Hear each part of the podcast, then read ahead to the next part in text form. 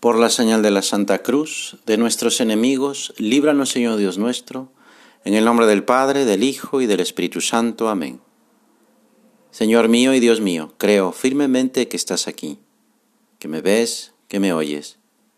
Te adoro con profunda reverencia.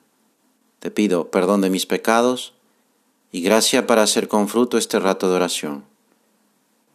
Madre mía Inmaculada, San José, mi Padre y Señor, Ángel de mi guarda, interceded por mí. Este día santo recordamos la pasión de Cristo con una liturgia austera, no de luto, sino de llanto esperanzado.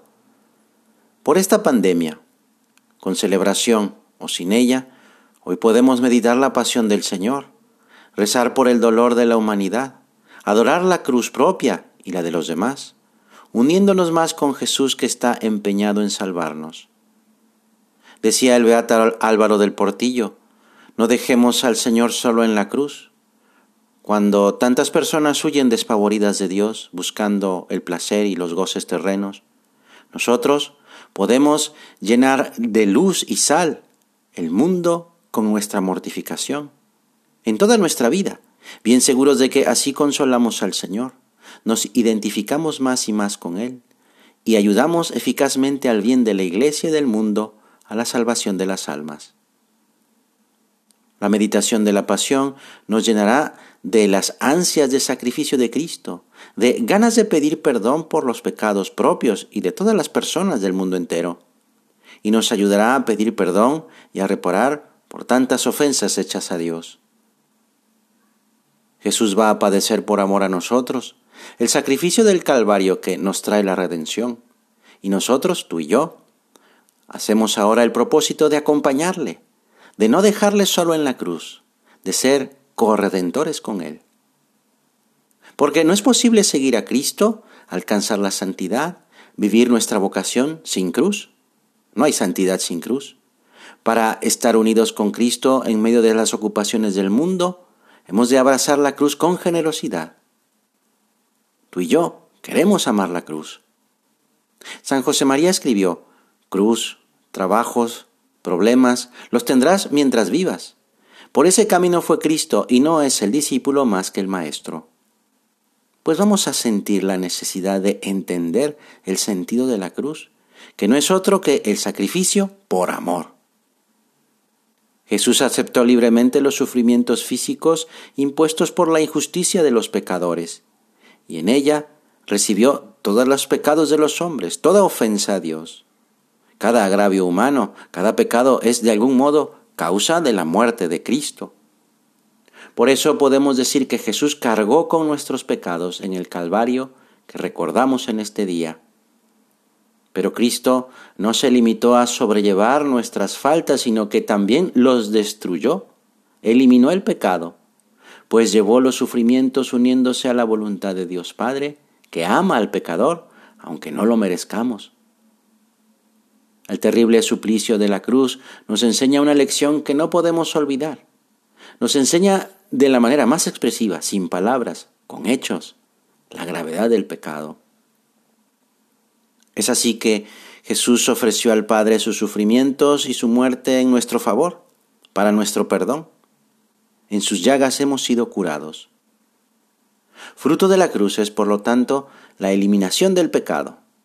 Ese fruto lo recibimos por medio de los sacramentos, sobre todo la confesión, y lo recibiremos definitivamente después de esta vida si somos fieles a Dios al entrar en el cielo. De la cruz procede la posibilidad para todos de vivir alejados del pecado y de integrar los sufrimientos, el dolor y la muerte en el propio camino hacia la santidad. Es que Dios quiso salvar al mundo por el camino de la cruz, pero no porque ame el dolor o el sufrimiento, pues Dios solo ama el bien y hacer el bien. No quiso la cruz como quiere, por ejemplo, que existan los animales o las plantas, sino que ha querido la cruz porque existe el pecado. Hay cruz, eso, por el pecado, pero también porque existe el amor. La cruz es fruto del amor de Dios ante el pecado de los hombres. Dios quiso enviar a su Hijo al mundo para que realizara la salvación de los hombres con el sacrificio de su propia vida.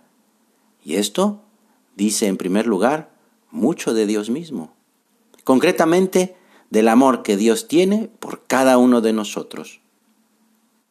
Dios no ha querido librarnos de todas las penalidades de esta vida, para que, aceptándolas, nos identifiquemos con Cristo merezcamos la vida eterna y cooperemos en la tarea de llevar a los demás los frutos de la misma redención.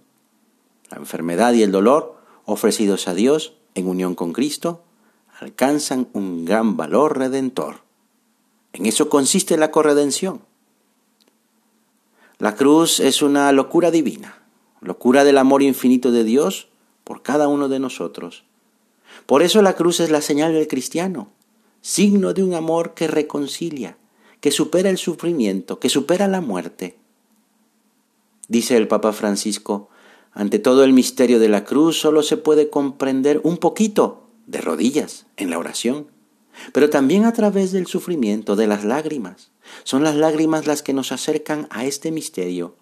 El dolor mismo porque nos hace ver a Jesús, que nos acompaña, porque Él también sufre con nosotros y por nosotros. En esta tierra el dolor y el amor son inseparables. En esta vida hay que contar con la cruz. El que no cuenta con la cruz no es cristiano. El que no cuenta con la cruz se la encuentra de todos modos y además se encuentra en la cruz la desesperación. Pero, contando con la cruz, con Cristo Jesús en la cruz, puedes estar seguro de que en los momentos más duros, si vienen, estarás acompañadísimo, feliz, seguro, fuerte. En la cruz está Cristo, pero junto a la cruz está su madre, la Santísima Virgen, y que hoy también nos ha dado como madre nuestra.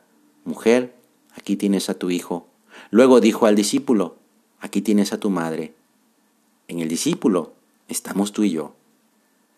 Pues a nuestra madre le pedimos que sepamos tener y buscar en nuestra vida amorosamente la cruz de su Hijo. Que sepamos, Madre nuestra, extender los brazos en la cruz que sepamos abrazarnos a la cruz y amar a Cristo en ella, serenamente, con alegría, y que la sepamos poner en lo alto de todas nuestras actividades humanas. Que así sea. Te doy gracias, Dios mío, por los buenos propósitos, afectos e inspiraciones que me has comunicado en esta meditación. Te pido ayuda para ponerlos por obra. Madre mía Inmaculada, San José mi Padre y Señor, Ángel de mi guarda, interceded por mí.